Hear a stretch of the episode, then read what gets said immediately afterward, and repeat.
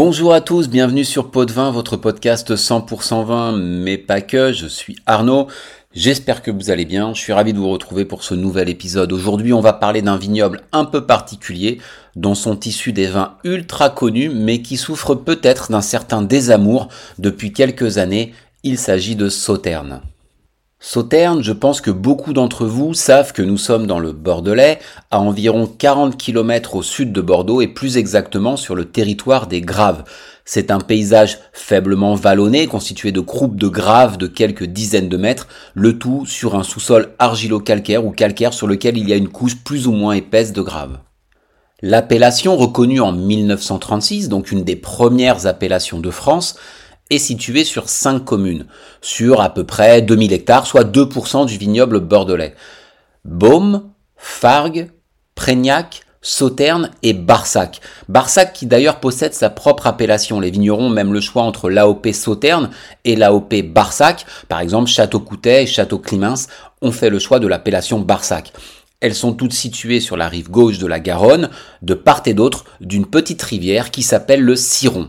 Le Ciron est un petit cours d'eau dont le nom ne parle pas à grand monde, et pourtant c'est lui qui est à l'origine des vins liquoreux parmi les plus réputés du monde, comme bien sûr le fameux Château d'Yquem.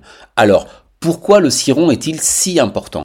Sauterne jouit d'un climat océanique, mais surtout d'un microclimat qui produit un phénomène extrêmement intéressant. Le Ciron coule sous un couvert végétal de la forêt des Landes. Ces eaux froides, qui rencontrent celles plus chaudes de la Garonne, créent en automne des brouillards matinaux qui s'estompent progressivement dans la matinée.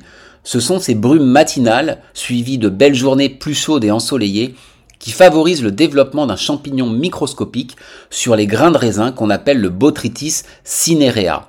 Ce champignon perce les grains de raisin, ce qui a pour conséquence d'expulser une partie de l'eau contenue à l'intérieur de la baie. Les grains se flétrissent et prennent une couleur un peu marron grisâtre. D'ailleurs, cinerea vient du latin qui signifie cendre, car les raisins sont comme couverts de cendres. Il s'agit d'une forme de pourriture, mais dans ce cas d'une bonne pourriture, que l'on qualifie de pourriture noble. Sous l'effet de cette pourriture, les raisins finissent par se concentrer en sucre et c'est pourquoi on vendange à la main, grain par grain ou grappe par grappe, en plusieurs passages successifs, 3, 4, 5, 6 ou plus, des grains de raisins ultra sucrés ultra concentrés qui permettent de faire des vins liquoreux, des vins sucrés.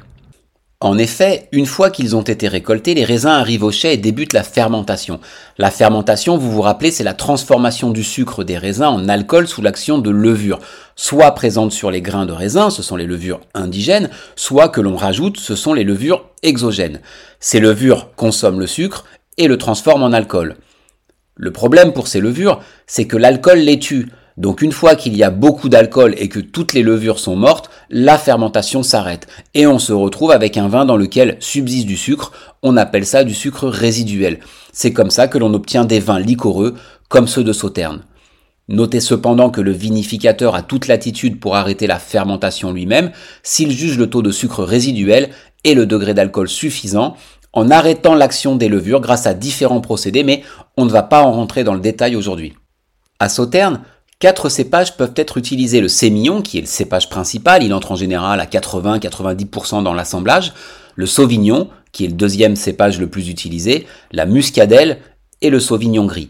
Le sauvignon apporte une pointe d'acidité, la muscadelle une touche de complexité à l'assemblage, notamment une touche un petit peu exotique.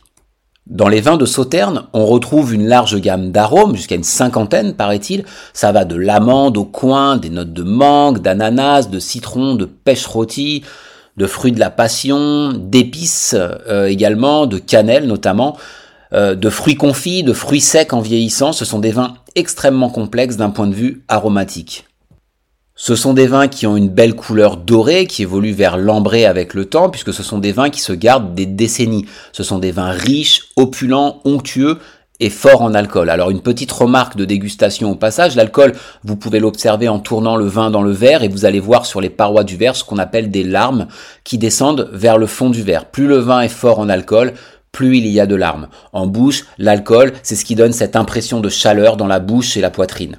Je vous conseille de ne pas servir un sauterne trop froid, plutôt frais, autour de 9-10 degrés, je pense que c'est bien. De toute façon, il va se réchauffer un petit peu dans le verre. Pour les accompagner, il y a des mariages immanquables comme les fromages bleus à pâte persillée, le roquefort, la fourme d'Ambert, le gorgonzola. Bien sûr les desserts, mais aussi la cuisine asiatique, c'est pas mal. Et bien sûr, le fameux foie gras.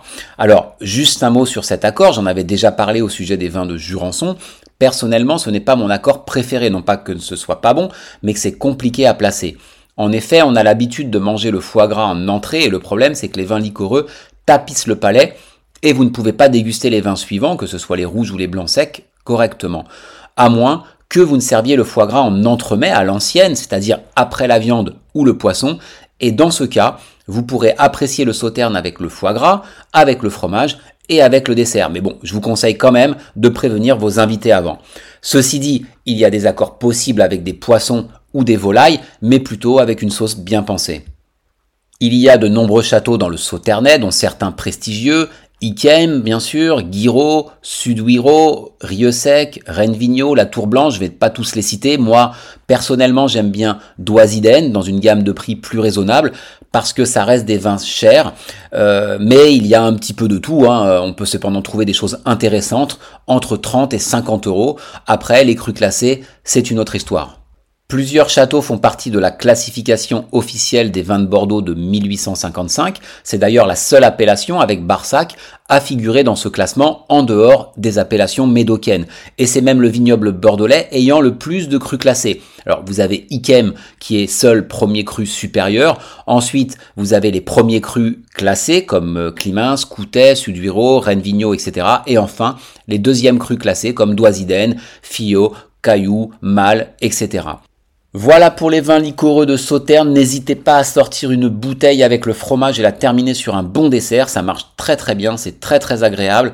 En général, tout le monde aime, même les plus jeunes ou même les moins jeunes d'ailleurs, qui veulent s'initier au vin. C'est une bonne porte d'entrée. Et nous, on se retrouve pour un prochain épisode et comme l'essence coûte cher, on restera dans le sud-ouest. D'ici là, portez-vous bien et buvez avec modération.